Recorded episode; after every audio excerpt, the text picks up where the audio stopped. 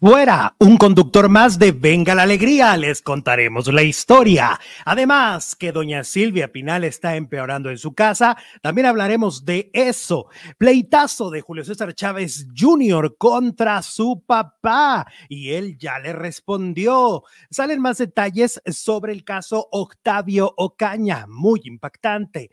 Y Adal Ramones responde sobre el pleito con Poncho de Nigris. Estamos iniciando ya con la información del mundo del entretenimiento, arrancamos. Hola, hola, muy buenas tardes, bienvenidos a un nuevo video. Me da muchísimo gusto recibirlos como todos los días completamente en vivo y en directo para platicar del mundo del entretenimiento. Es ombliguito de semana, es la mitad de la semana y por supuesto, como siempre, tenemos la mejor información para ustedes. Así que bienvenidos y pásenla increíble junto con nosotros. Hola, producer Jesús Ibarra, ¿cómo estás? Hola Alex, muy bien, muchas gracias, muy buenas tardes, gracias a todas y a todos por acompañarnos este miércoles, mitad de semana 3 de enero del 2024. Qué bonito se oye. Bienvenidas, bienvenidos. Oye, esto ya, esto ya tomó forma, ¿estás de acuerdo? Ya estamos en el 2024, ya, ya no hay pretextos de vivir en el pasado. Estamos en el 2024. Y aparte estamos en el mes donde cumple años la gente más, más, ¿qué decimos? A ver, eh, más despistada, más... los Ya iba a poner su cámara, dice el produce, dice que lebra. No, pues sí se puso, pero ah, ah, no me vuelven a agarrar como en aquella ocasión, canijos. ¿A poco como cuando te agarraron así que esté todo greñudo? todo, nada que Sí, no, bueno, pues, pues, se hace lo que se puede, ¿qué te puedo decir? lo peor fue cuando te fuiste escondiendo, Jesús. Sí, pero eso fue como en el 2021, 2022. fue en mayo del 2023, no hace ni un año. Ya quedó en el pasado, se fue con el año. Se fue con los tamales. Dígame. Déjame contarte que ayer me puse a ver una película que de verdad hace mucho que una película de suspenso no me tenía al filo, o sea, casi casi me da colitis nerviosa de estarla viendo. Este, está muy buena, se llama El Observador. Eh, la vi por HBO. Em, ya había visto que varios. Observador. El Observador, eh, The Watcher en, este, tal cual la tradujeron acá en, en México. Este, y ya había visto la recomendación eh, de, por ejemplo, de Javier Ibarrechi, que me gustan mucho sus opiniones, y de varios más. Entonces dije, la voy a buscar y la voy a ver. Y de verdad es que es muy buena, es muy buena película, se las recomiendo muchísimo, sí te pone al filo de, del asiento. Ahí es cuando dices, híjole, es que por más que, que que la gente llega a decir, no, es que las plataformas están renovando y no sé qué, pero es que películas como esta vale la pena ir a verlas en el cine. O sea, si, si en la pantalla chica me emocionó, imagínate en la pantalla del cine cómo debió ser. Eh, muy buena película, habla sobre una actriz que decide ir acompañando a su marido de, de, sus proyectos laborales, deciden cambiar de residencia y un poco ella retirarse del mundo de la actuación y cuando llega a la ciudad a la que llegan, este, se siente observada desde el edificio de enfrente, siente que uno de los vecinos no para de verla noche y día y ella lo comparte y bueno, ya eh, lo demás sería spoiler, de ahí arranca la película. ¿Cómo ves? Está excelente, fíjate que la quiero ver porque el maleficio como que no me está convenciendo mucho no me hace levantarme del petate, porque yo sí que la butaca, pues no cuál, ¿verdad? Pero no, ¿la viste anoche? Bueno, ahorita vamos al canal telenovelas, pero como que no, no, no, no. Mi hermana pues es el 25 de enero, dice que lebra y tiene un carácter, ¿cuál carácter? Pero es buena onda, dice. Ok. Si es el 25 de enero, debe ser muy buena onda que lebra. Ay, sí, porque es el mismo día que tú. Exacto. ¿Qué nos ibas a decir? Que, que esta película sí cumple con eso, con ese cometido de, de ponerte tenso, de, de, no saber qué está pasando, de, saber, de que si es la imaginación o es algo más, o si le va a pasar algo, no le va a pasar nada. Es, es, es muy estresante, la verdad, la, la, película está muy bien hecha, es, es muy buena. ¿Matan a la protagonista o se salva?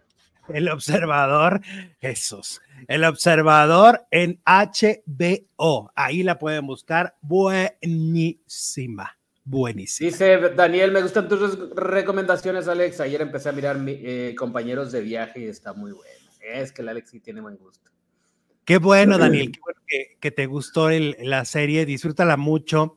Yo la terminé justo ayer. Me quedaba media hora del final y la había, fíjate que yo la había mm, como pausado porque dije, ay, ay, sé que voy a llorar, entonces mejor, mejor después.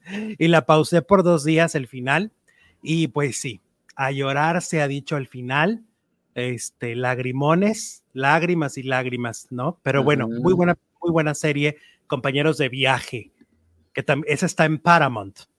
En Paramount. O en Claro Video. Oye, ¿sabes cuál serie se me antoja, Jesús? La, la de esta chica, eh, Gypsy, que... que ah, la que acaba de salir de la cárcel, sí. Sí, que mató a su mamá, que durante años la mamá la obligó a mentir sobre supuestas enfermedades y todo, y un día ella se pone de acuerdo con un sujeto y matan a, la mamá y ya salió de prisión y este y la serie se estrena el 5 de enero. Eh, eh, se me antoja muchísimo verla, la verdad. Creo que va a estar por Claro Video también. Hay una en Amazon. Ah, ya hay una. Ya hay una en Amazon. Pero la de The Act. Ah, eh, no, no sé cómo se llama, pero sí hay una y te la recomiendo. Aunque no la, he visto. En, las vacaciones no comentamos eh, un tema que entiendo que por ser diciembre como que no se volvió tan viral y no se volvió tan escandaloso, pero, pero en la mañana justo lo estaba recordando y dije, esto no lo comentamos y me parece muy, me parece digno de platicar. Eh, esta declaración tan desafortunada de Karina, de Karina, la cantante venezolana, refiriéndose a Celia Cruz como la persona más fea físicamente que ha conocido en su vida. Em, me sorprendió mucho, es una entrevista que ella está dando donde de manera muy desparpajada dice, pues es que, dice, no sé si se va a ofender a alguien, pero es la persona más fea que he visto en mi vida. Esa es la referencia que tiene de Celia Cruz aun cuando dice que la admiraba y que Celia Cruz era un encanto, pero ¿por qué eh, de referirse a ella de forma tan despectiva, no, Jesús? Sobre todo en estos tiempos donde eh, hablar del físico de los demás es políticamente incorrecto, se atreve y pues seguramente, bueno, seguramente no le fue tan mal porque estábamos todos pensando en el pavo y en los tamales y en el relleno y en el recalentado, pero hubiera sido en otras épocas y si se la acaban. Sí, oye, como que te alejaste un poco de, del sonido. Este, no, estoy donde mismo. Tus audífonos puestos o algo pasó porque te oías un poco más lejos. A ver ahí. Este, ah, exacto, ahí estás bien. Em, la verdad, em, me sorprende, o sea, eh, deja tú que ya estamos en una época en la que esto ya está mal visto.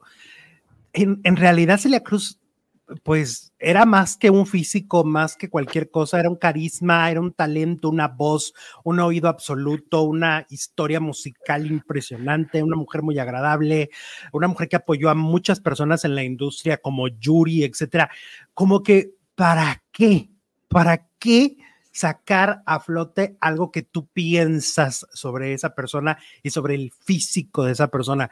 De verdad, y siendo ella una, una mujer que hoy justamente tiene que luchar contra el hate, contra, el, contra, su, contra su hijo trans, ¿no? Es una cosa que dices, pero si justamente tú te estás enfrentando a estos señalamientos de, de, de, mm, de, de puntos de vista sobre físico, del físico, justamente porque es un cambio físico el, el que se realizó en su familia. Yo no entendí muy bien a Karina, no la entiendo, no la comprendo, entiendo, o sea, no, no, no puedo entenderla. No la entiendes. Pues es que, como dice el dicho, bien, eh, si no puedes decir algo bonito de los demás, pues no digas nada. Pues, en lugar de decir, ah, mira, era una gran cantante, tenía un vozarrón, orgullo de Cuba, orgullo de los latinos en el mundo, ¿para qué decir, ah, pues era la más fea? Pues como que no va. Claro, y, aparte estamos en, estamos en una época en la que hemos estado entendiendo. Eh, ayer, por ejemplo, había muchos comentarios de nuestro segundo programa hubo gente que puso, pues Alfredo Adame no se equivocó. eh, lo que, o sea, lo que está definiendo a, Wendy es verdad. Y dices tú, ¿es en serio? ¿Es en serio que, que, vamos a venir a apoyar comentarios como ese? Más allá de la transfobia, es un ser humano y se está refiriendo a él de manera muy despectiva. Entonces, no sé, creo que eh, de repente nos, nos devoramos entre nosotros mismos, ¿no? Parecemos zombies.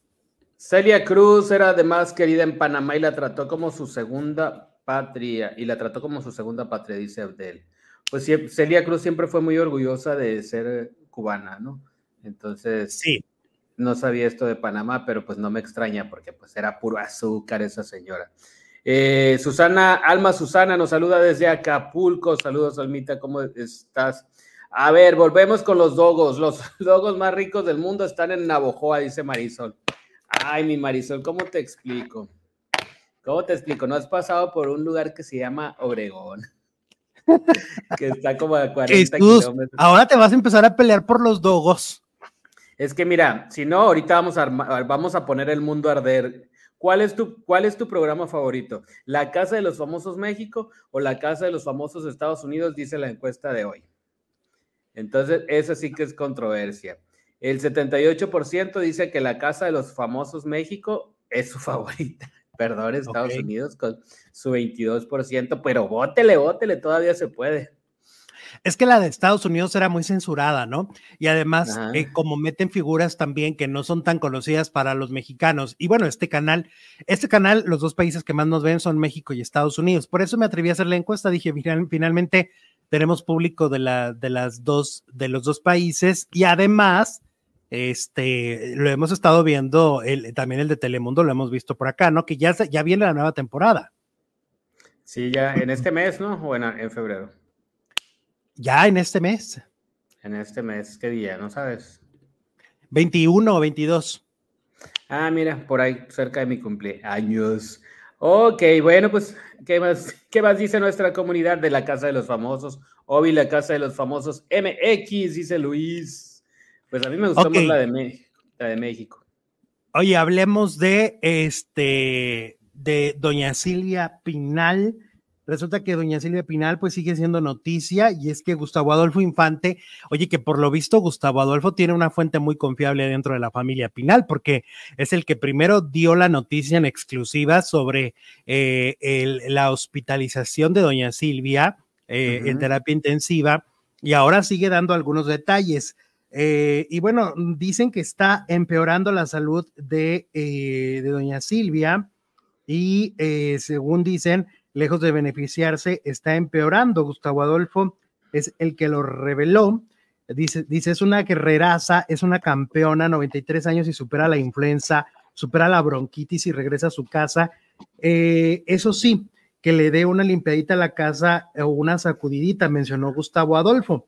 Eh, y es que, bueno, pues sí, cuestiones respiratorias también es muy importante tener limpia la casa, ¿no? Dice que está muy empolvada y esto es lo que podría estar generando que los pulmones de doña Silvia no estén eh, funcionando del todo bien. Recordarás aquellas imágenes de TV Notas hace algunos años cuando se vieron eh, las imágenes de la cocina de doña Silvia, cómo estaba, creo que tenía hasta ratas, ¿no? O sea, cómo de repente hay un descuido.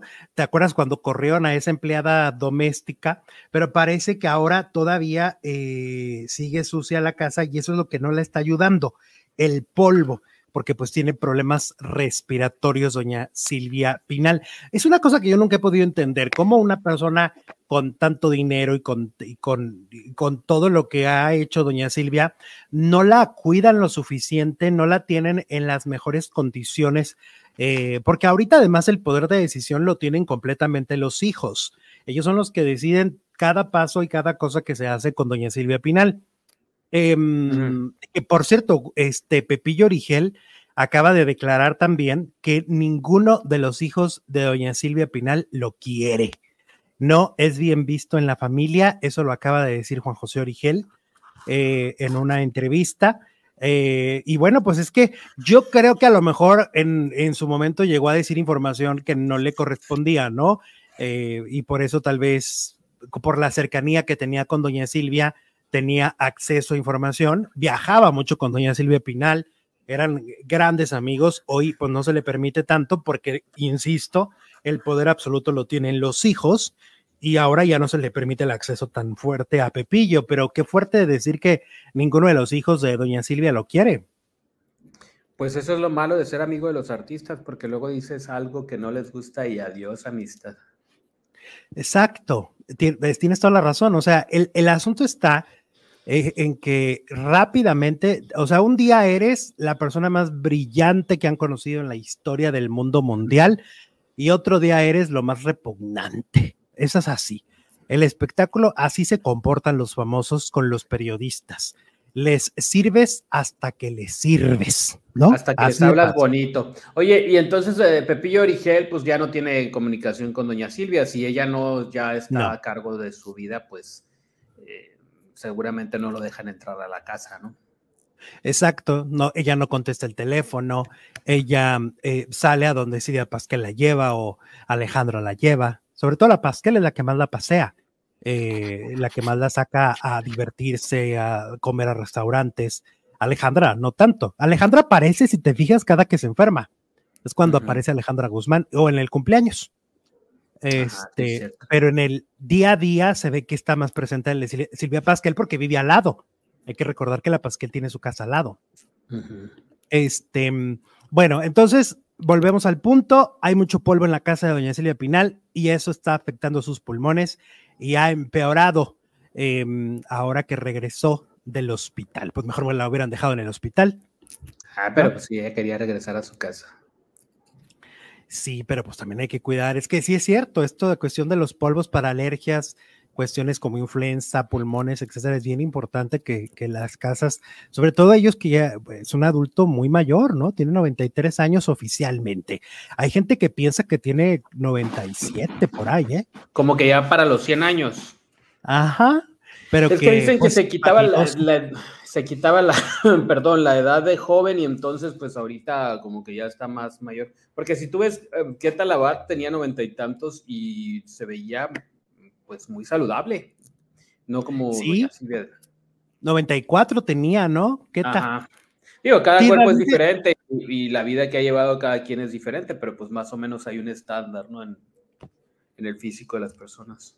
Sí, sí, sí. Entonces, pues quién sabe, a lo mejor, a lo mejor sí es cierto. ¿eh? Luego las vanidades en el mundo del espectáculo son tremendas y la gente se quita las edades. Emilio Morales, que, eh, fue muy cercano en su momento a la familia Pinal Pasquel, eh, porque era el RP de Silvia Pasquel, dijo que las dos se quitaban la edad. Él habló de dos o tres años, pero hay quien piensa que son cinco. Dices, pues es que si te vas a quitar, pues te vas a quitar más, ¿no? ¿Por para qué te quitas dos? Pues es que no es lo mismo, es lo mismo decir tengo 30, tengo 32, tengo 50, tengo 52, 53. Tres años pues no hacen la diferencia. Como dices, si te vas a quitar, pues quítate 10. Claro, estaba viendo, por ejemplo, Torpecillo. ¿Te acuerdas de Torpecillo, el que ganó Masterchef Pepe? Ricardo pues, Peralta. tiene tres nombres, parece que está fragmentado, tiene tres nombres. Ah. Este, bueno, pues este Torpecillo, oye, tiene 34, 35 años y ya se quita y ya dice que tiene 28. Que se quite 10, ¿para qué se quita tan poquitos? ¿Te acuerdas que Belinda también se quita? Belinda también es como un misterio de la edad que tiene. Ahora con la edad como que le remolestingaban mucho con la edad, como es más joven él, pues ahí le... Fíjate, y la vimos crecer. Entonces imagínate a doña Silvia Pinal, que no la vimos crecer, pues más fácil decir, empecé a los 15 en lugar de decir que empezó a los 20, no sé, ¿no? Entonces, en una de esas, y doña Silvia sí ya tiene más de 96, 97 años por allá de andar a lo mejor, en una de esas. Que por cierto estaba viendo, le mandamos un abrazo a Jorge Ugalde, porque su abuelito eh, se quedó a seis meses de llegar a 100 años. Murió este fin de oh, semana el abuelito de Jorge Ugalde. Le mandamos un abrazo, pero qué vida tan longeva, ¿no? Y qué maravilla, casi 100 años. Wow, varios siglos. Oye, mira, dice Alberto, Roger González también. Un siglo, varios siglos. ¿Eh? ¿Cuántos Hay ¿Eh? varios siglos, varios siglos, Jesús, uno. Ah, bueno, pues uno. Alberto Bueno dice, Reyes González, también no sabemos la edad, ni Lorena Herrera. Sí, Lorena Herrera también, ¿cuántos tendrá? Oye, tienes razón, Alberto. Yo a Lorena ya le calculo unos 65 por ahí. Ay, pero calla. ¿Por qué calla? ¿Qué tiene de pues, malo? Pues, no, pues no, es como la edad de Maribel. No, pues es que Lorena, yo vi una entrevista donde dice que Maribel fue su madrina. No de bautizo, pero sí en un palenque. Ay, no, no te pases a fregar a Maribel Guardia tampoco. Este, y Mira, aquí, luego, no- aquí está, aquí está Wikipedia, dice Alexis, tiene 56 según Wikipedia, pero se me hace No que creo. Wikipedia. no creo. que- ajá. No, no, algo me dice que algo está mal ahí. Algo me dice que está manipulado. Y Roger González, pues es que Roger González, como fue un ídolo de Disney, también les cuidaban mucho eso, ¿no? Porque de alguna manera, pues eh, trató de, de estirar la liga lo más que pudo Roger para no, eh, pues, quitarse la oportunidad de conducir el programa de Disney que conducía. Entonces, eh, dicen algunos que ya anda como en 45 por ahí, ¿no? Faye también, dice Carmen. Ah, bueno, Faye también se quitó cinco años. Sigo, si no me equivoco, cinco años, algo así. Sí, no, entonces, por eso a lo mejor doña Silvia este, se quitó también. Oye, que ayer caché un comentario, ya sabes que de repente te aparecen así de forma aleatoria y entonces hubo alguien que reclamaba que por qué estábamos tan preocupados por la herencia de doña Silvia Pinal. Y yo lo que siento es que somos muy doble moral en México, porque en otros países como Estados Unidos o España, del dinero se habla mucho, ¿no? Y, y- y se dice, ah, no, pues Michael Jackson heredó tantos millones, ¿no? Ya, y este. Ajá. Y, y a- y aquí en México, bien que se andan peleando con los terrenos, con los hermanos, pero ah, no podemos decir nosotros que doña Silvia este, también va a dejar mucha lana, ¿no? Ujú. Que por cierto, ¿te acuerdas que ayer platicamos en el programa lo del cuadro de Diego Rivera? A ver, para los que no sí. sepan, pues doña Silvia Pinal fue este, pintada por Diego Rivera y estaban en Ventaneando hablando del tema y entrevistaron a un experto porque parece pues que en muchos países lo decíamos, aunque la dueña, ajá, es doña Silvia Pinal porque es la que aparece en el cuadro y se lo regaló Diego Rivera. Como son pintores muy famosos, y esto ha ocurrido en muchas partes del mundo, entonces pasan también a ser dueños en el gobierno, en, el gobierno. Y entonces, si ella decide venderlo o sacarlo del país, tendría que solicitar un permiso. O sea, no es tan sencillo, a pesar de que la gente diga, pero es su cuadro y está en su casa, pues sí, pero es de un pintor como Diego Rivera, que pues famosísimo e importante, y pues y, y alegaban eso, porque Alejandra Guzmán es lo único que está pidiendo de la herencia. El Pues cuadro. deberían de tener sus 100 años de ca- caducidad como Mickey Mouse, ¿no? A los 100 años, toma chango, te me vas a un museo y ya es el pueblo. Pues sí, exacto. Porque como Entonces, dices, pues estaban Diego en esa Rivera, legata. pintor universal. Pero no somos el único país que tiene ese tipo de reglas. En otros países también tienen esas reglas, ¿eh? Sí, sí. Elvia Corte, hola Elvia, ¿cómo estás? Feliz año otra vez. Nos manda tres euros. Alex Jesús Tomasito, besos, besos. Besos, Elvia, gracias por el apoyo, también el demasiado. Tengo seis años para seguir cumpliendo 33, dice el demasiado. Ah, caray. ¿Cómo estuvo eso? ¿En qué quedamos? 33. Así de, ah, ya vamos a estar como Jordi, pero le sumo cinco, pero le sumo tres. O sea, tiene seis años para cumplir, para seguir en los 33. Oye, el otro día estaba oyendo un podcast de, mm, de De- cine y hablaban de, de cuáles fueron las mejores películas del año y me acordé ahorita por el demasiado de la película de Casandro, de que si fue o no una buena película. Yo creo que la intención era muy buena, la, la Ah. figura daba para mucho más, pero la película siento que sí se queda corta en mucho, así como a veces a las películas les, fal- les sobra tiempo que duran tres, cuatro horas, a esta le faltó tiempo. Y además siento que le faltó No. profundizar, ¿no? Gael García lo hace bien, pero el mejor personaje de la, de la, de la película es el de la mamá, que es interpretado por Sí, Perla de la mí- Rosa. Yo no coincido contigo, ¿eh? A- a- para mí a Gael García le faltó barrio en esa película. Está ¿A demasiado, poco? demasiado fresa. No creo que Casandro haya sido tan fifí, tan, pues tan así como la actuación de Gael. Creo que le faltó como, como mun- ser más mundano, ser más, pues más corrientito, digamos. A mucha gente no le gusta cómo actúa Gael García. A mí en lo personal, en general, me gusta mucho. Me parece que ha hecho grandes personajes desde La mala educación, sí se llama así, la de Almodóvar. Sí. Este, desde El crimen del padre Amaro y tu mamá también, Amores Perros.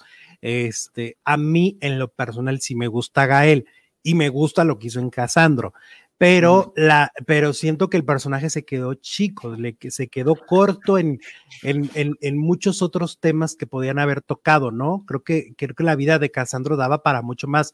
No sé, a lo mejor se quedaron muchas cosas, porque ves que en las películas filman mucho y luego ya se compacta, se compacta y lo tuvieron que dejar en hora y media, pero... Porque pues, parecía documental, no dura nada. La, eh, totalmente, Perla de la Rosa está increíble. Sí, no, está impresionante su actuación. Este, yo espero que a partir de ahora que le pase lo mismo que le pasó a Adriana Barraza, ¿no? Que hubo una película que detonó todo y que empezó a hacer muchas cosas, porque Perla, pues Perla, este, ha estado muy, em, muy metida en el teatro aquí en la ciudad, en Ciudad Juárez, muy metida, muy apoyada, sí, es muy respetada pero me parece desde mi punto de vista que Perla de la Rosa podría ser una actriz internacional, sí o sí, ¿eh? Ojalá. Oye, vamos con este Julio César Chávez y Julio César Chávez Jr. Eh, pues es una pena, ¿eh? Es una pena lo que está pasando desde hace tiempo con ellos, eh, pero bueno, esto ahora vuelve eh, a explotar vuelve a ser noticia y es que em, Julio César Chávez Jr. acaba de dar unas declaraciones en contra de su papá, arremetió contra su papá y lo llama basura. Es una basura, como cuando golpeaba a mi mamá. Es una basura, comentó el Junior en un video que circula en redes sociales. Dicha respuesta de Julio César Chávez Jr. ocurrió en una dinámica que realizó con sus seguidores, asegurando que da este tipo de declaraciones para no quedarse callado ante los supuestos abusos que sufrió. Ya no me dejo de nadie porque estuve secuestrado tres años. ¿Sabes lo que es eso sin ver a mis hijos? Ni de mi papá ni de nadie me voy a dejar nunca. Eh, reiteró, dijo, mi mamá, mi papá la golpeaba, la humilló, la hizo pedazos, está traumada y ya no puede hacer nada. Quedó para toda la vida dañada por él. Em, eso siempre se ha dicho, ¿no? La violencia que Julio César, em, eh, pues, cometió contra su propia esposa y contra sus hijos, eh, aunque siento que en la serie decían, ¿no? Que, sus hijos no veían eh, todo el, proceso de, de, adicción por el que pasó Julio César Chávez, pues hay otras versiones. Ahora imagínate que un boxeador te golpee. O sea, un golpe de Chávez, pues sí, que es para que te deje destruido, como dice el Junior. Y traumado, ¿no? Em, es que un golpe de esos te, puede matar. Exacto. Yo no, no en la versión de Julio César Chávez, la verdad, de Julio César Chávez Jr., ¿eh? no, no me parece tan descabellada. Ahora, el papá ya le respondió y mandó mensaje de año nuevo a su hijo y le dijo que dejara de hablar lentejadas. Eh, dijo respecto a Julio, la verdad, todas las cosas que ha dicho, que sigue ofendiendo, lastimando a su esposa y a mí, todas las lentejadas que dice. Las leyes en Estados Unidos son muy diferentes y si voy por él me pueden meter a la cárcel, es como un secuestro. Ah, ok. Entonces Julio César Chávez Jr. ya está en Estados Unidos y ya no lo pueden meter a rehabilitación que eso es muy, eso también, la mayoría de las, de las personas a las que meten por rehabilitación, que los meten a fuerza, no logran una recuperación, ¿no? Porque no lo hacen consciente, lo hacen obligados y salen hasta más resentidos. Eh, decide a Julio que lo, eh, decirle a Julio que lo quiero mucho, Dios lo bendiga, hijo, ojalá Dios quiera y te caiga un rayito de luz y dejas de hablar tantas cosas, por favor, señaló el ídolo mexicano. Pues es que si él no, si él no quiere ayuda, o sea, como los primeros pasos del alcoholismo o el primer paso, no sé, reconocer que eres alcohólico. Si no lo haces a fuerza, pues no, como, como pasó con este joven, se salió del centro de rehabilitación o no aceptó la ayuda. Que también le pasó a Rafael Amaya. O sea, Rafael Amaya no cumplió con todo el periodo que tendría que haber cumplido en el centro de rehabilitación de Julio César Chávez. Sale antes de tiempo y aunque se como que se restableció su carrera, yo siento que no es el mismo Rafael Amaya que todos conocimos hace muchos años cuando inició su carrera. Siento que sí se trastocó la, la, vida, la salud de, de, Rafa. Eh, yo lo veo diferente, yo lo percibo diferente y no totalmente para bien. Y se habla de que pues no cumplió con, con el proceso porque lo sacó su representante, ¿no? Porque, bueno, para los representantes, ellos en un centro de rehabilitación significa pérdida de dinero. Claro. Ahora, hay una historia un poco similar que se está viviendo también de forma paralela, y estoy hablando de Yair y de su hijo Tristan, ¿verdad? O Tristán. ¿Cómo es Tristan o Tristán? Es con acento, ¿verdad? Eh, este... creo que es Tristan, pero no sé. A ver, búscale. Búscale. No, sí es ah. Tristán con acento en la A. Ah, bueno. Eh, bueno, pues resulta que ahora ya dejó el, la página esta de, azul, que no hay que decir, de, contenido, eh, donde subía fotos y videos, pero se fue a otra plataforma donde está ofreciendo, porque al parecer, pues también aquí hay un problema de adicción muy fuerte de Tristán eh, y se fue a otra plataforma donde hizo una comunidad, hizo un grupo donde le sube contenido también por cierta cantidad de dinero, pero fíjate que no solamente ofrece sus fotografías y videos, sino también ofrece otro tipo de servicios por 650 pesos. Em, el reporte lo tiene mm, este eh, TV Notas TV Notas tiene toda la información esta semana en su revista, porque hicieron algo, es una revista de, resumen anual del año pasado, pero también metieron una cantidad de notas nuevas. Y dicen que tiene 140 personas en ese grupo que les digo. Eh, está muy demacrado, está muy delgado, pero pues aún así es atractivo para, para mucha gente y entonces le piden fotos y parece que le piden otra cosa.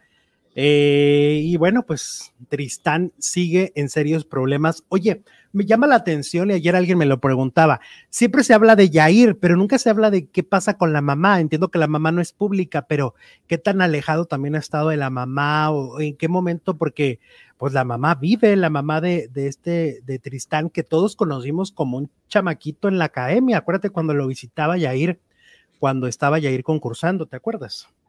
No, fíjate que yo no vi esa academia, pero eh, sí, sí que triste. Tristón, dice demasiado, nos manda super chat, actualmente es Tristón, bueno. Pues es, es este lamentable que, que por este, mm, que por cuestiones de adicciones se llegue a estos momentos, ¿no?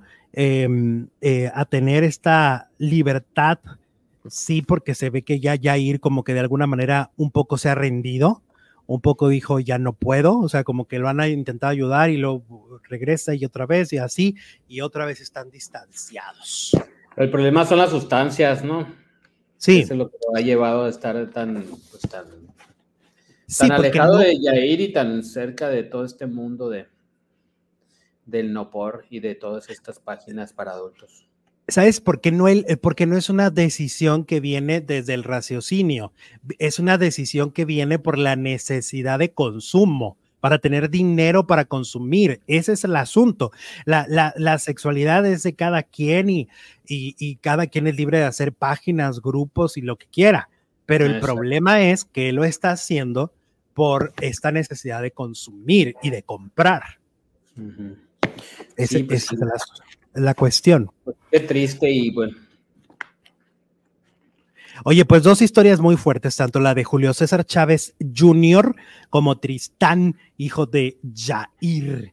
Eh, les recordamos que esta comunidad, como siempre, es una comunidad independiente, libre, donde podemos hablar de todo. Hablamos de temas como los que estamos tocando hoy, interesantes, también muy fuertes, y de todo. Tratamos de divertirlos también y de que la pasen muy, muy increíble. Eh, nos pueden apoyar a través del super chat en vivo, a través del super gracias en YouTube grabados y por supuesto también a través de la lluvia de estrellitas. Sí. Oye, vamos con Octavio Ocaña, otro caso delicado, fuerte. Hoy esta primera hora pues está llena de casos muy fuertes, pero pues es lo que está eh, surgiendo de información. Y es que ha salido más sobre el caso de Octavio. Hay que recordar que fueron, fue sentenciado uno de los policías, ¿no? Eh, y ahora dicen que le quitaban de 15 mil a 20 mil pesos. La mamá de Octavio Caña delata extorsiones a su hijo. Em, luego de que Leopoldo Azuara, ex policía municipal de Cuautitlán Izcalli en el Estado de México, involucrado en la muerte del actor Octavio Ocaña, fuera sentenciado a 20 años y nueve meses de prisión por los delitos de abuso de autoridad y homicidio doloso, la señora Ana Lucía, eh, madre de Octavio, em, denunció que su hijo supuestamente era extorsionado por la policía, insinuando que esto habría provocado aquella persecución en la que perdió la vida. En una entrevista con TV y Novelas, Ana Lucía mencionó que su hijo Octavio estaba harto de las supuestas extorsiones de la policía, pues llegaban a quitarle hasta 20 mil pesos. Todo el tiempo la policía lo estuvo extorsionando, lo pararon varias veces y le quitaron su dinero cuando acababa de cobrar, le quitaban de 15 a 20 mil pesos y él ya estaba harto de eso. Llegó el momento en que dijo, si la policía me quiere volver a parar, ya no lo voy a hacer porque solo es para quitarme el dinero. Y así fue porque Octavio no se detuvo. Fíjate, después de tanto tiempo parece que estamos pues descubriendo la, historia, ¿no? Entonces él por eso es que no se detiene, porque eso siempre llamó la atención. Cuando, cuando tú vas por la calle y la policía te invita a detenerte, pues te detienes, ¿no? Pero en el caso de, de Octavio no lo hizo y la versión de la mamá en este momento es de que no se quiso detener porque ya lo habían extorsionado en otras ocasiones, pero bueno, esto de no detenerse le quitó la vida. Pero pues le quitó la vida, pero según la versión eh, se la quitó él mismo, ¿no? Es la última que tenemos. Es que quedan muchas preguntas, si lo saben, por qué llevaba pistola, y luego hay fotos de como comprometedoras de antes, por qué lo estaban extorsionando, como que hay muchas dudas que todavía siguen en, el aire. Hay como muchos huecos en esta historia. Es un rompecabezas que no se ha terminado de armar. Eh, y, aquí cuando, cuando sucedió esta lamentable muerte, dimos toda una cobertura en su momento de publicaciones que, se habían, que, que, pusieron otras personas, de cómo creo que él siempre cargaba con arma, eh, o sea, hay, hay muchas cosas ahí, muchas preguntas que no se han resuelto. Y pues obviamente la versión de nuestros padres siempre será la mejor versión de nosotros, ¿no? De alguna manera. pues si te, estás, si te están extorsionando, pues vas y denuncias, ¿no? Sí. No te enfrentas a la policía o te armas, pues para. Pero aparte, ¿por qué te extorsionarían? O sea, te, lo extorsionarían porque, porque trae armas o porque a lo mejor traía alguna sustancia y entonces a cambio de no te llevo a la cárcel, pues te quito dinero. Es lo que regularmente sucede. Esa declaración está como muy rara que ya lo habían extorsionado varias veces. Bueno, pero si tú no, ahora sí como dice el refrán mexicano, el que nada debe, nada teme. Exacto, vas y los denuncias, ¿por qué me vas a quitar mi dinero? Siendo aparte figura pública, siendo una figura pública que podría eh, aventarse una, un videíto y decir, oigan, me están extorsionando, yo no traigo nada malo y me están quitando mi dinero, ¿no? Que aparte 20 mil pesos, pues es una fortuna, ¿estás de acuerdo? Pues sí, ¿cómo que traes 20 mil pesos así nomás de la nada ahí? No sé. No, pues Como tú lo dices, deja mucho que desear esta declaración. Ahí está. Bueno, Katy Araceli nos manda un super chat. Hola, Katy, ¿cómo estás? 20 pesotes, gracias. El demasiado otra vez. Dato curioso, Octavio también fue luchador de niño. ¿Era luchador? Oh, Oye, eso no sabía. Eso pues no en lo la Serie hizo muchísimos personajes creo que hasta de luchador, pero no sabía que en la vida real. Quería ser futbolista, eso sí, pues, me acuerdo. Con la televisión. Ajá, este, ya hasta Niurka fue luchadora. ¿En dónde?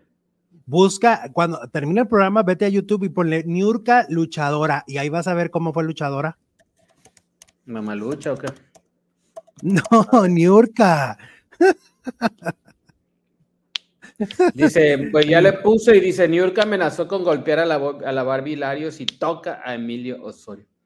Eh, así se veía Niurka como lucha libre de la, de la AAA. Ajá. Fue luchadora de la AAA, te lo juro. A ver. De verdad, verdad. no te estoy mintiendo. El demasiado ah. debe recordarlo. En serio. Sí. Bueno, oye, hablemos de Poncho en Igris.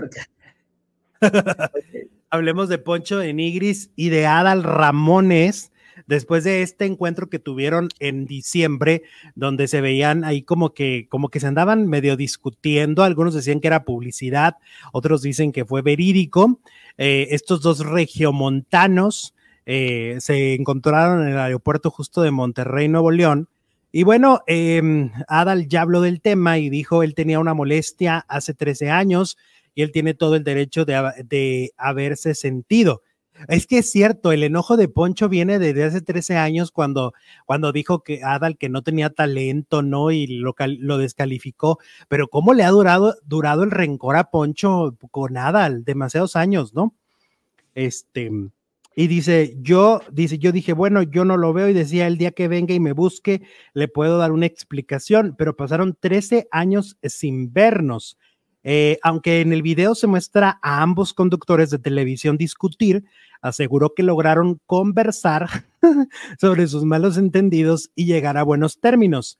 Poncho lo dijo, soy otro, ya crecí, ya pasaron las cosas y no vale la pena quedarse con esas cosas. Yo le decía a Poncho, imagínate lo que digan de mí, conductores, gente que ha dicho, imagínate tener una mala vibra a mí toda la vida se me ha resbalado, no podemos ser artistas generación de cristal, estamos expuestos a todo, fue lo que dijo Adal Ramones, que tiene razón Adal, o sea, no puede durar 13 años con un rencor atorado ahí, este, como, como dice Adal, pues al final de cuentas están muy expuestos. Bueno, hay gente que dura toda la vida con rencores, entonces 13 años como que pues, es más poquito. Oye, como Marichela que no suelta al Buki o Anel que nunca soltó a José José. Ah, pero eso no es rencor, eso es un modus vivendi. Es un trabajo extra que mira a Anel cómo le ha resultado hasta la heredera. Oye, ¿y ¿de qué trabajas? ¿De qué trabajas? De la heredera de José José.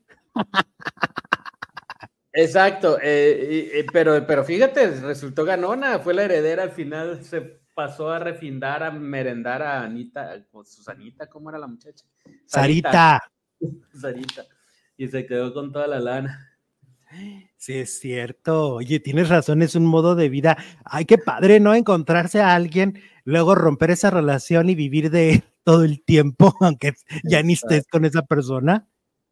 Niurka fue luchadora cuando fue novia del intocable, dice el demasiado. Ok, sí, ya la vi. Ah, ya ves. No, sí, ya, ya la había visto. Sí. bueno. ¿Qué tal? A ver qué más dicen los baldilludos. Los desmayos del Filip en 2023 quería perder 20 kilos. Ahora solo faltan 25. Ay, los desmayos del Filip. Oye, ve con el Oyuki, ve con el Oyuki a la nutrición. Si te interesa ese, ese tema, ve con él. Ahí mándale Todavía estás Todavía estamos a tiempo, todavía estamos a tiempo. ¿Empieza el 6 o el 7? ¿Cuándo? El 7. 8. El 8. El lunes. Ah, el lunes 8, sí es cierto. El 7 todavía nos, todavía nos podemos comer una pizza entera. Ay, Jesús. Y el domingo, Oye, que ayer me escribió, este, Rebeca me escribió una, una eh, seguidora asidua de este programa y me dice que quería como tú comer como si no hubiera un mañana, ¿no? Este, ¿Qué? Síguele. Y entonces, este, ella dice que, que quería comer así como tú, como si no hubiera un mañana, pero que le dio colitis a la pobre, entonces pues ya, se canceló el plan. Quería comer y le dio colitis. Pero uno come con la boquitis. Ay, Jesús, por favor. No tiene, perdón, no tienes el, el, banner del, de nuestro Yuki porque aquí Janet quiere información. Ah, pues déjame buscarlo. A ver. El teléfono, el ah, teléfono. pues, a ver, lee comentarios mientras. Anita Aucaña, dicen por acá, lo extorsionaban por las cosas que ella tenía cosas raras, dice Gigi Queen. Eh, yo, mira, queja para Yuki. Yo le mandé mensaje a Yuki y nunca me ha contestado, dice Pati Hernández. A ver, Oyuki, andas por aquí, aquí te están reclamando. Oh. Y mira, nosotros lo, lo, lo, lo, anunciamos con tanto cariño y él no contesta, Oye, está raro, ¿eh? Porque es súper cuidadoso con eso. O sea, si hay alguien cuidadoso en contestar los mensajes, siempre es, es KG. Claro. Le vamos Algo a pasó, a lo mejor se le, se le traspapeló por ahí, ¿no? O se desconectó en, ese, en esas horas y ya no lo vio. No sé, algo, algo tuvo que pasar, ¿eh? Debe de haber una, una, una respuesta. Quita el mensaje, please, ¿no? De la pantalla. Ahí está. Para que puedan ver el WhatsApp.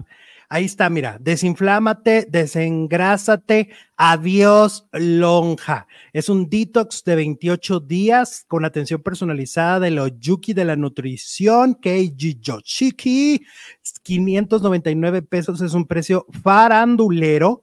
Le pueden escribir al 55 51 03 87 21 de cualquier parte del mundo le pueden escribir porque pues la atención es a través de internet. Entonces, ahí está, pues porque ya andamos desesperados por todo lo que nos zampamos, Jesús. Oye, andamos desesperados, pero come y come. Yo todavía no le paro, ¿eh? Yo, todavía, yo sí me estoy tomando en serio lo del Guadalupe Rey. ¿Eh?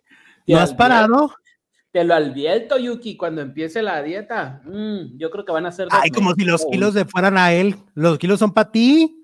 Pues sí, pero me va a tener que mandar una dieta extrema el canijo. quién es Oyuki? Pues el personaje en cuestión que tenemos en la pantalla, ve nomás qué tipazo. No, y le, da una atención padrísima. Nos está Igualito a Ana Martín en el pecado de Oyuki. No, ah, no, no, no, qué pacho. Edith Lima dice, eh, Keiji siempre responde, siempre. All right. A ver, vamos con Rafa Valderrama. Oye, mira, hablando de, quien ha bajado de peso muchísimo, él cómo bajó de peso, ¿te acuerdas?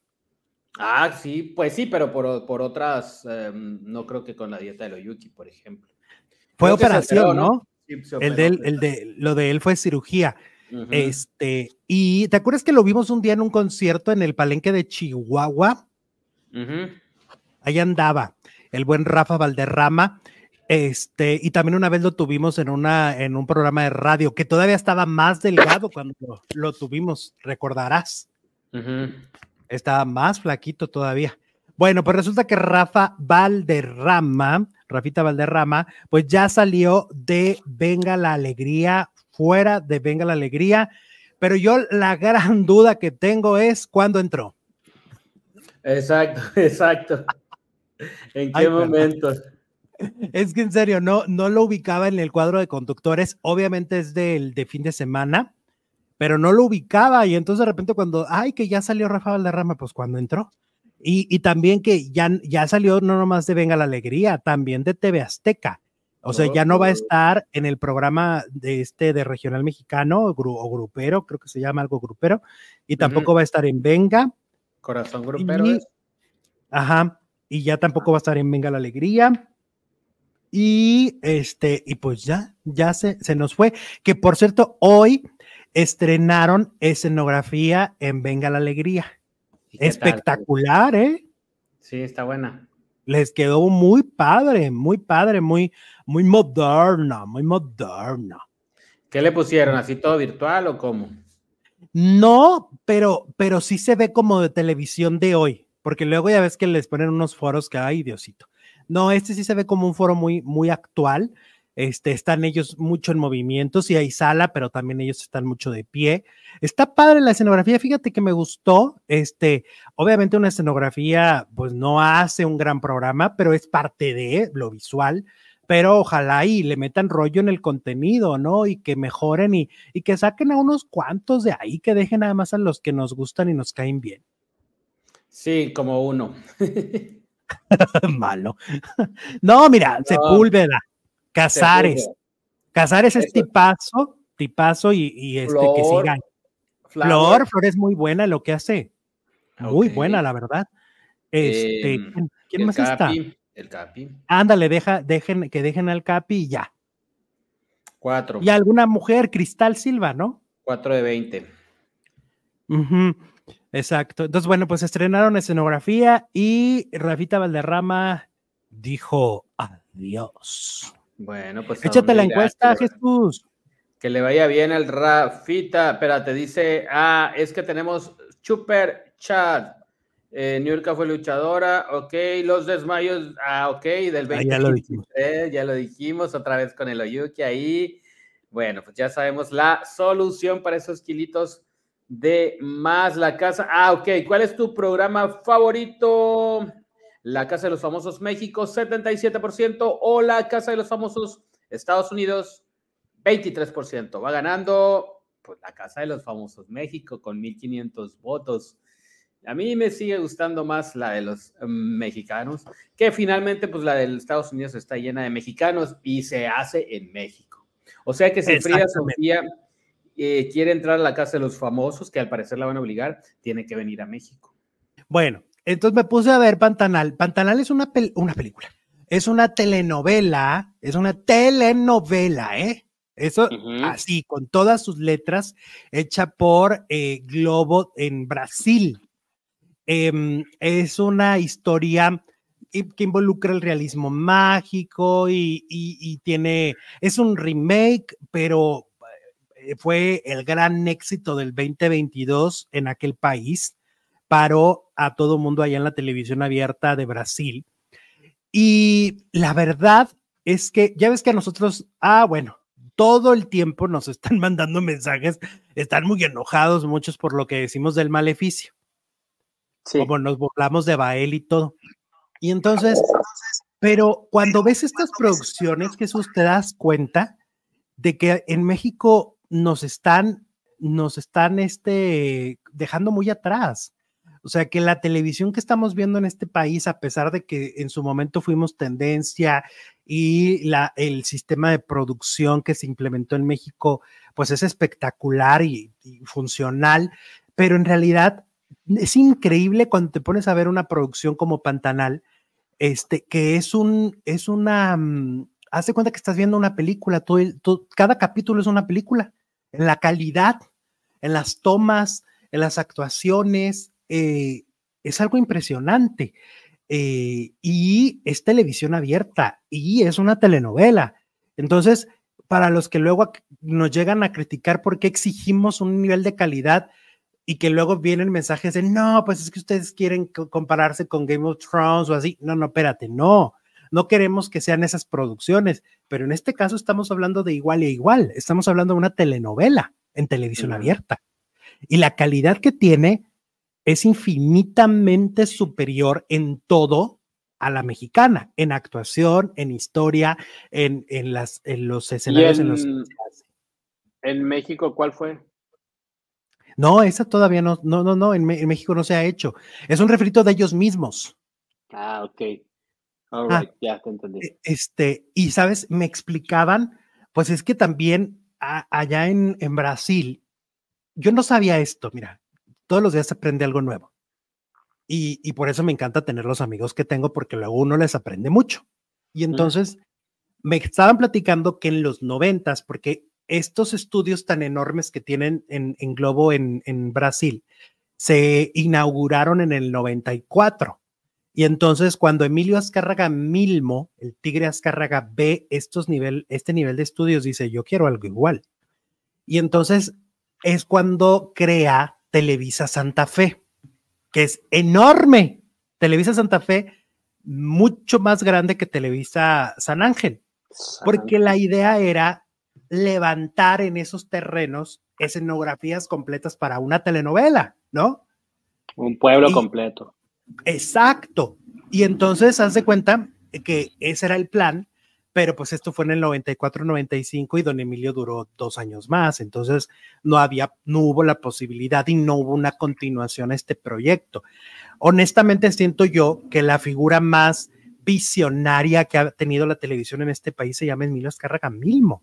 O sea, él desde la, desde la televisión de paga con Sky, desde este tipo de proyectos donde justo Televisa Santa Fe era para eso. Y entonces eso es lo que hace también que, sea muy eficaz lo que hacen en, TV Globo, porque por ejemplo, ellos tienen sus propios lagos porque tienen hectáreas y hectáreas y hectáreas de naturaleza real y tienen sus propios lagos y entonces ahí hacen sus novelas y levantan eh, pueblos y, es impresionante lo que hacen allá en Brasil y por algo tienen el liderazgo que tienen ahorita a nivel mundial y lo hacen increíblemente bien. Wow, pues qué lástima que se haya muerto el tigre porque pues mm, quedaron truncas muchas cosas y muchos talentos se fueron con su muerte, ¿no? A TV Azteca mm. principalmente.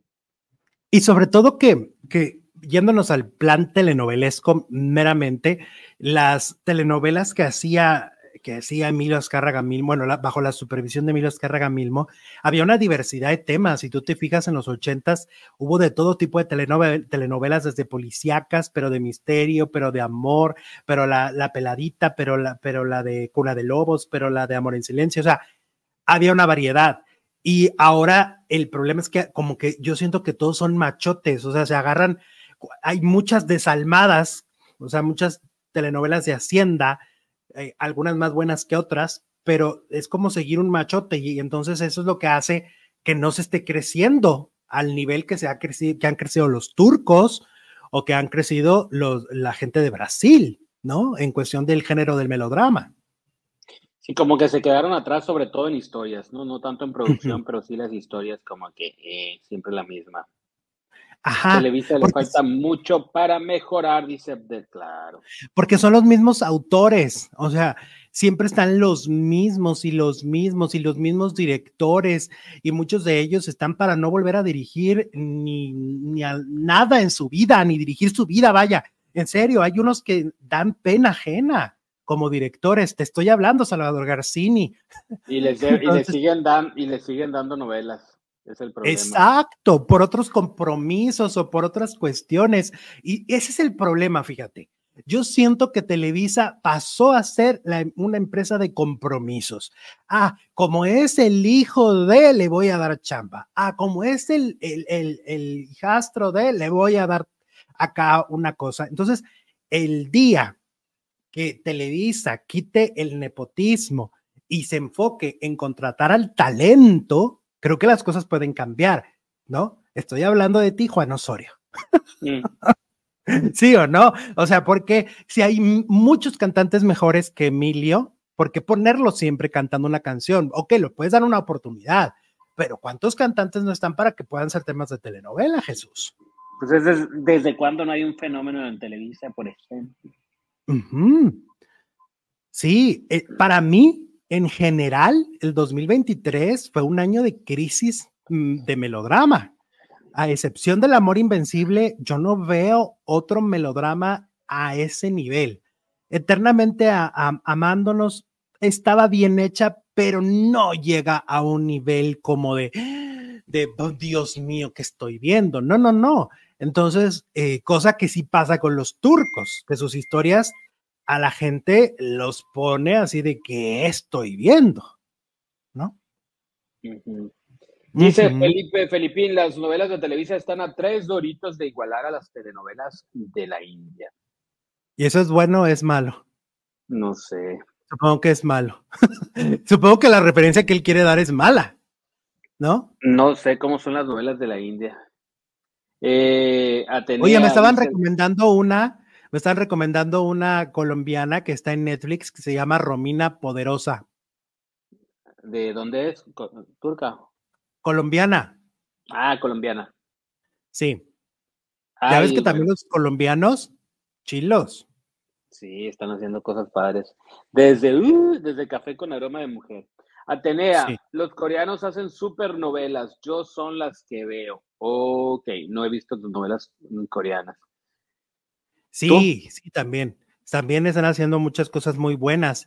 Eh, definitivamente México se ha quedado muy atrás en esta cuestión cuando muchos de ellos, Jesús, eso se tiene que recalcar, o sea, los coreanos, los turcos, los, los brasileños nos aprendieron. Ellos aprendieron la forma de hacer melodrama de México. Y pues ahora sí que el alumno, superó al, el alumno superó al maestro. Pero es por lo que te digo, es por lo que te digo, porque en, el, en la era de, de Azcárraga, de Azcárraga Milmo, de, alguna manera hubo esta oportunidad de que llegaran directores de cine, que llegaran grandes creativos, grandes productores y diversificaran en el, eh, ahora sí que el staff de Televisa. Y ahora pues siempre son los, los mismos. Ahí está. Laurita Arias también nos manda un súper, súper chat. Si quieres leerlo, por favor. Dice, viendo las telenovelas como Camino Secreto, Vivir un poco, eh, los nombres de, las de los productores son los mismos desde entonces, pero como asistentes. Tienes razón, Laura, no eran, no eran los líderes, no eran los líderes de equipo. Mira, yo, por ejemplo, te voy a decir una cosa. A mí me parece que Florinda Mesa, ahora que estaba viendo yo este, esta, esta historia en Paramount, me acordé y dije, es que creo que Florinda Mesa, si hubiera seguido haciendo telenovelas, hubiera llegado a ese nivel, a ese nivel de los brasileños, porque me acuerdo que había unas escenas donde eh, solo era Angélica Rivera con el saxofón, ¿te acuerdas? Mm, eh, y, luego de repente unas escenas en, la hacienda. O sea, lo que sucede es que en México como que siempre hay este miedo de, los silencios y de estas escenas que a veces resultan más entrañables y que es muy cinematográfico, que no necesitas estar hable y hable y hable y que los personajes estén hablando, hablando, hablando, hablando, ¿no? Entonces, como que Florinda Mesa daba esa, esa posibilidad y eran escenas maravillosas, musicalizadas maravillosamente bien. Para mí, por ejemplo, Francisco Gatorno nunca volvió a tener un personaje tan maravilloso como en La Dueña. Es para mí el único personajazo que hizo. Sí, el demasiado, a ver, el intro de Mentir para Vivir era, wow, el mejor, el intro de Mentir para Vivir. Pues mira, a mí me da gusto que Rocio Campo, productora de esa novela, vuelva a, producir otro tipo de historias y ya deje a un lado vencer. Creo que es un acierto, creo que es necesario, después de cinco vencer, es necesario tomarse un respiro y hacer otro tipo de historias que no tengan que ver con los mismos temas, porque vencer como tal es un gran proyecto, pero el problema es que aviéntate cinco con las mismas temáticas y con personajes espejo, todos los personajes hacen lo mismo, las cinco telenovelas, pues terminas hartándote, ¿no? Exacto. Anubis Rondón en su época buena de, Venezuela, las telenovelas eran muy buenas y también hicieron muchos clásicos. Sí, también fueron, también fueron potencia, ¿no? En algún momento y México les compraba sus historias, como Cristal, como, como muchas otras que, llegaron a una larga lista de refritos eh, de Venezuela que se hicieron en México por lo mismo. Em, ojalá y ahora con este renacer de, de, país como Venezuela está renaciendo y en el entretenimiento, de verdad se logre que vuelvan a tener clásicos de telenovelas. Así es. ¿Quién te cae mejor? Dice la encuesta de hoy, Anet Kuburu o Andrea Legarreta, más de mil votos y va ganando. ¿Quién crees? Andrea. Anet Kuburu, Anet Kuburu 54%, Andrea Legarreta 46%. ¿Neta? ¿Neta, le cae mejor a Anet Kuburu que Legarreta? Más de 1100 votos. Caray, eso sí no lo veía venir. Oye, vamos con Wendy. Wendy. Wendy Guevara sigue en Colombia. Allá pasó Año Nuevo. Ah, ¿qué tal? Allá anda la, la faldilluda. Comiendo arepas. Comiendo de todo, junto con el Marlon. Eh, ah, Wendy Guevara respondió al hater que critica su fama. Y es que eh, resulta que Wendy, pues, eh, no se queda callada muy a su estilo, ¿no? sobre los comentarios que le llegan y a los que le dicen que es una moda pasajera. Y dice, tengo desde el 2017 en redes y gano lo que jamás verás en tu perre vida por envidioso. Es lo que responde Wendy Guevara. Oye, volviendo a la lana, ¿no? Pues es que sí. Este, sí gana una cantidad de dinero ahorita grande, sobre todo por las marcas que tiene eh, ahora que ya Coca-Cola, que será la primer mujer trans que, que anuncia Coca-Cola? Pues yo creo que sí, por lo menos en México sí. Ajá. Yo en México no recuerdo, o sea, pues es que tampoco tenemos tantos personajes. Por ejemplo, está Libertad, que por cierto nos mandó un saludo y lo publicaron ahí en, la, en el grupo Bernaberna. ¿A poco? ¿Viste? Sí, Libertad nos mandó un saludo. Ah, aquí la estoy viendo con el Berna en, el, en su perfil. Ajá. Y entonces, em, pues es que no hay muchos iconos trans. En México, según yo, es la primera y, es que no recuerdo en otros países, pero igual a lo mejor ya hubo, supongo que sí. Pero, pero, pero Wendy en México está haciendo historia, por más que la gente diga, ay, ay, qué exagerados. Pues sí, pues es que sí. ¿Qué, ¿Por qué? Porque el día que se revisa hacia atrás y se, y se diga cuál es la primer mujer trans que estuvo en campañas publicitarias de marcas familiares eh, transnacionales como Coca-Cola, pues ahí va a estar el nombre de Wendy Guevara.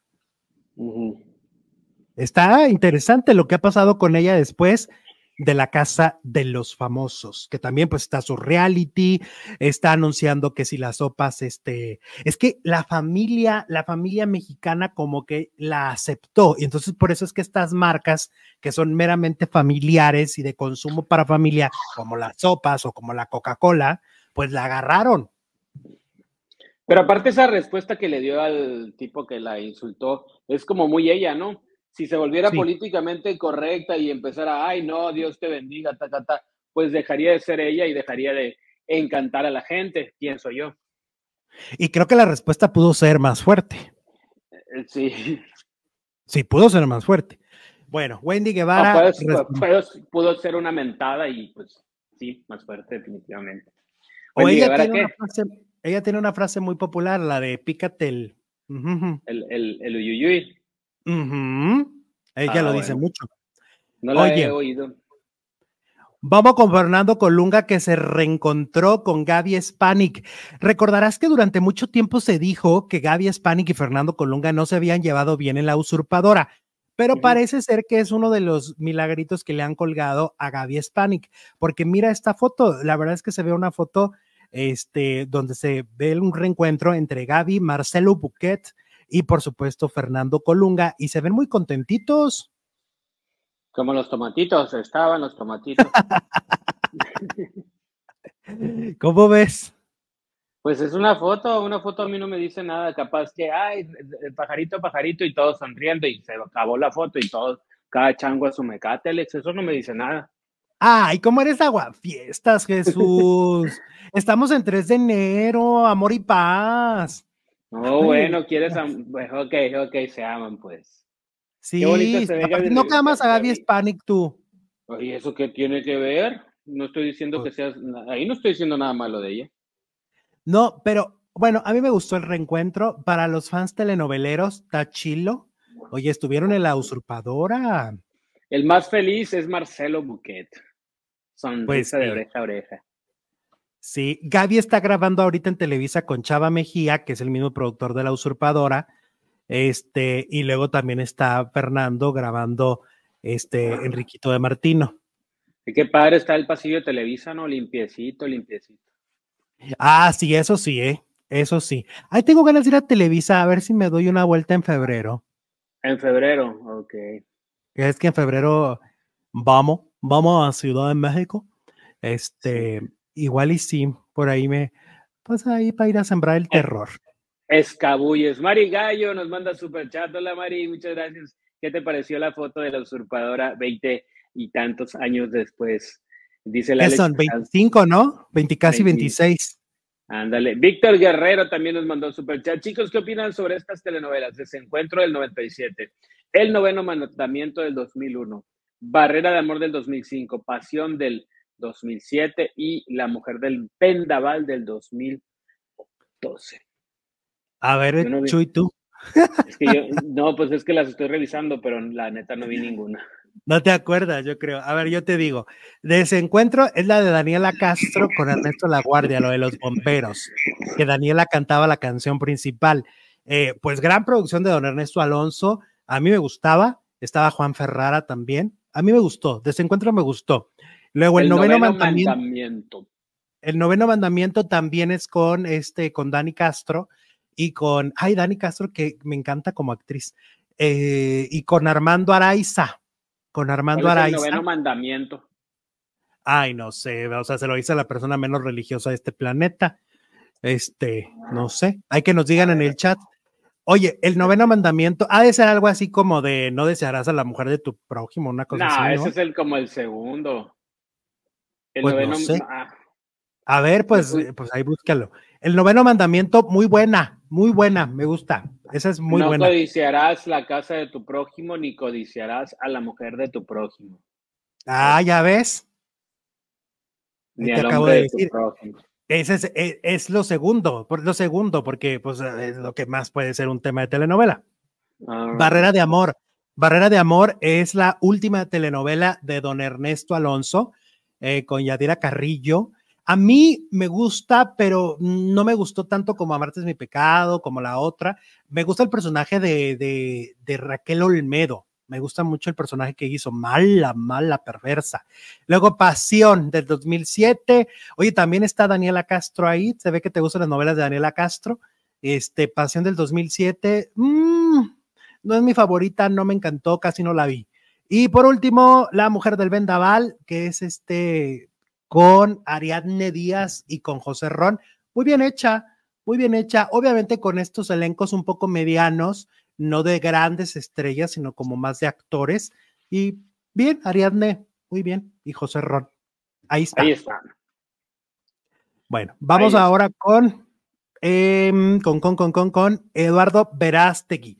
Oye, este actor, ex actor de telenovelas, ¿no? Porque creo que ya no quiere regresar a las telenovelas. No, pues le, está, le, yendo re bien en el cine. La película eh, que hizo rompió récords en algunos países. ¿Cuál? La de sonidos. ¿A poco? Sí, fue un exitazo. ¿Sí le fue bien? Sí, cómo no. Mira quién lo diría. Bueno, pues Eduardo Verástegui denunció fraude en su lucha por la presidencia de México. El actor alega que ha sido víctima de fraude a solo tres días de cerrar el periodo de recopilación de firmas. Ay, o sea que ya de alguna manera está diciendo que no va, que no va a ser candidato. Ah, no, pero él dice que se va a lanzar por la independiente si es que no junta las firmas. Ah, ok. Pues e, es uno de los posibles candidatos a la presidencia de México. Dijo, esto no es justo, están jugando con mi tiempo y con mi dinero porque yo pagué esta campaña con una ilusión de juntar el millón de firmas, pero hay una consigna de matar al bebé antes de que nazca. Ahora entiendo al presidente Andrés Manuel López Obrador y vaya que no estoy de acuerdo con él en casi nada cuando él decía que el INE no sirve. Estoy de acuerdo con él dice Eduardo Verástegui. Fíjate que yo tuve una amiga que se dedicaba a la política y una vez también, también andaba recolectando firmas, pero es muy complejo, es muy complejo porque tienen que coincidir las, este, las residencias de la credencial, de la hoja donde te anotaste, pero, o sea, es muy probable que, sea, que se cancelen muchas de esas firmas. Por eso es que él se refiere a que a que el INE le está jugando mal, pero lo que pasa es que son tantas firmas las que tiene que, recolectar que es un proceso donde es, muy complejo, muy difícil. No, no veo yo tanto problema con el INE, más bien. O sea que, cada, cada firma tiene que comprobar que verdaderamente pertenece a una persona diferente, porque yo puedo agarrar una hoja y hacer mil firmas diferentes, que tengo la facilidad de hacer letras, por ejemplo, diferentes y entonces el INE lo que quiere es que si seas no un robot, sino una persona real con tus datos. Sí, sí, sí, sí, sobre todo porque este, también luego les hacen promesas, o sea, a la gente, o engaños y también recopilan firmas, o tú hiciste otro trámite y agarraron tu credencial de lector para, para esto. Es bien difícil, es todo un tema. Yo no, yo en lo personal estoy a favor del INE, me parece que es una institución muy, muy, muy derecha. O sea, he tenido amigos que han trabajado en el INE y que de verdad me han explicado los procesos y en serio, por eso, pero claro, para los políticos como él, pues no les conviene porque son muy estrictos con los protocolos. Sí, pues cuando no ganan o cuando no les favorece, entonces, ah, el INE es una porquería. Ajá, exacto. Sí, sí, sí. Entonces, bueno, eh, a Verástig entonces vamos a ver qué pasa con su candidatura para la presidencia de México. Pero ya ves que las predicciones, que por cierto el video de predicciones de, de, lo de la presidencia de México en TikTok ya va para 300 mil vistas, Jesús. Ha sido un exitazo. Eh, y, eh, y pues María Esther Martínez Herosa dice que, que van a quitar del camino a Claudia. Pues muchos de mis conocidos están felices con esa noticia y casi le prenden una veladora a, María Esther. que la, a la pobre luego me la tunden porque, porque ay, es una, que está fijando una postura que no sé qué. Pero a ver, es que uno le pregunta, yo le pregunté quién va a ganar. ¿Cuál postura? Pues sí, es evidente. Pues sí. Oye, vámonos con, vámonos con Frida Sofía, que todo parece indicar que sí va a entrar a la casa de los famosos en Telemundo y lo que se dice es que va a entrar porque está siendo demandada por la competencia, o sea, por Univisión. Ella está siendo demandada por Univisión por lo de aquello de que se fue antes de que, de que lo debiera irse de Mira quién baila. Y parece que pues para todo lo que viene con esta demanda, pues ella decidió eh, regresar a México porque va a regresar a través de la Casa de los Famosos eh, de Telemundo, pero pues los estudios y la casa como tal está en, la CDMX.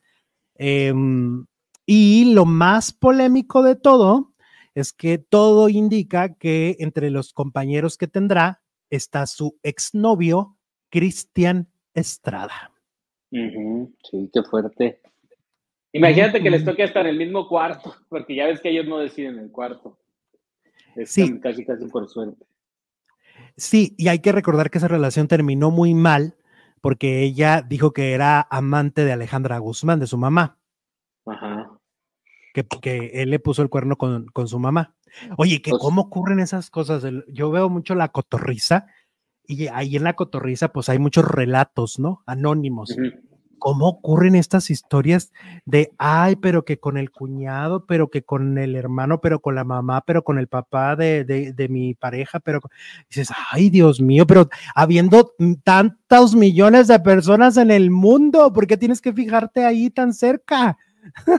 Pues en la, edad, de la chocolata también cuentan muchas historias de esas, pero no tanto es que, ay, me voy a fijar en, hay mucha gente en el mundo, más bien por fregarte a tu familiar, ¿no? Ay, qué feo. sí, la competencia. Oye, y vámonos con el chisme del día, el pleito entre Annette Kuburu y Andrea Legarreta, que revive, porque este es un pleito de muchos años, pero que en los últimos años es cuando como que más Annette Kuburu ha decidido encarar esta historia. A ver, para ponerles el contexto y que la gente sepa muy bien, porque este es un dramón, bueno, Mujeres engañadas de la Tesorito le queda corto a esto.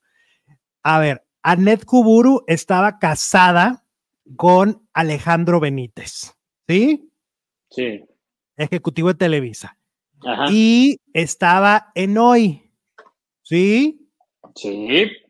Y entonces, al parecer, Andrea Legarreta y Carmen Armendaris, que en ese momento era la productora de hoy, inventaron que a Annette se daba encerrones en el camerino con el negro Araiza. ¿Sí? Entonces de ahí después viene el divorcio de Annette con el pelón Benítez. Muchos años después, Annette cuenta que, que, Andrea fue como, como autor intelectual de, de que este chisme se difundiera fuera y dentro de Televisa y la tacha de lo peor y luego Andrea va y dice en la misma con la misma persona que es Mara Patricia va y le dice no pues es que se haga responsable de lo que hizo no como diciendo sí lo hizo es lo que dice la legarreta. Tres años después se le ocurre a Mara Patricia revivir ese videíto chiquito y ponerlo otra vez en sus redes sociales. Y Annette vuelve a contestar y le dice ahí en los comentarios, cállate Andrea Legarreta porque bien que eres amante de ejecutivo. ¿Ah? Sí. Y luego borran su comentario. O sea, Mara Patricia y su gente deciden borrar el comentario de la Cuburo. Obviamente, como lo dijimos aquí, ¿cómo se le ocurre también a Mara sacar un video que involucra a un ejecutivo de Televisa, siendo ella una trabajadora de Televisa, ¿no? O sea, siento que se puso un poco la soga al cuello. Y ahora Ned Kuburu va con Ana María Alvarado y le dice cosas peores a la Legarreta. Le dijo insignificante, le dijo estúpida, le dijo, mm, ay, es que le dijo tantas bellezas, le dijo que, que, aborrece a Andrea y aborrece a Carmen Armendaris porque son malas personas y son malas mujeres que han hecho mucho daño y que a ella le hicieron mucho daño. Amenazó con demandar a la Legarreta. Eh, y pues eso. Ahora, hay cosas en las que yo no estoy de acuerdo. A mí Andrea Legarreta no me parece una mujer insignificante. Bueno, eh, lo que dice insignificante es insignificante para mí, o sea, para Netkuburu. No insignificante en el programa, insignificante. Sí, no, sí, cómo no. Ah, sí, no, yo lo, bueno, ok. sí, porque ella dice que, que, para que sus hijos le dicen, ay, es la empleada de mi papá, la, la, la que, o sea, como de, como sí, haciéndola a un lado y diciendo que a lo largo de la entrevista ella va diciendo como de que a, Andrea Legarreta pues no tiene chiste alguno para, para el, trabajo tampoco. Mm, ya, ok. Ajá. De las dos cosas, o sea, dice que no importa en su vida y pues, pero también dice esa parte. Y luego, em, pues yo lo que no entiendo, porque ella dice que no le es relevante, pues para no serte relevante le dedicas mucho tiempo, ¿no? Y desde hace muchos años. Ajá, porque ella dice, han pasado 17 años desde que pasó esto. Ok, pues si han pasado 17 años, porque ella dice, es que me dolió que mi hijo me enseñara el video, el videito que subió Mara de lo de Andrea. Eh, y dices, bueno, pero es que ahí es un video además viejo. O sea, es un, eh, Andrea, a lo que voy es que Andrea no es la culpable de que el video lo volvieran a subir. Me, y que la declaración volviera a tomar fuego. Sí, sí, sí. No, no, o sea, Andrea dio una entrevista hace tres años, lo que dijo, dijo, lo que ella ya le reclamó, pero ella lo revive como si Andrea volvió a hablar de ella. Como si lo acabara de decir la semana pasada. Ajá, como si Andrea no la soltara a Ned Kuburu. Y por ahí no va. Ahora, lo vuelvo a decir, dice, ah, no me interesa, no me, no me es trascendente. Pues hay que demostrarlo, porque aquí hay una cosa que no está siendo congruente, una cosa es pensarlo, otra cosa es decirlo y otra cosa es hacerlo. Y resulta que ella nada más piensa y dice que no, que no le es trascendente Legarreta, pero hace cosas que parece que sí es trascendente. Como estar hablable de ella todo el tiempo. Em, ahora, este, e, este tema recurrente tanto para Annette como para, para Adame de Andrea tiene un amante dentro de Televisa es algo que ya se volvió algo muy común de que lo estén diciendo constantemente. sí, pues lo, puedo entender por de, de Annette Kuburu porque pues finalmente son mujeres y en una de esas hasta rivales y hasta de amores, ¿no? Pero a Alfredo Adame como que sí se ve bastante poco caballero estarlo mencionando cada cinco minutos. Cada vez que habla de Andrea dice que tiene un amante. Sí, lo ha mencionado muchas veces, ¿no?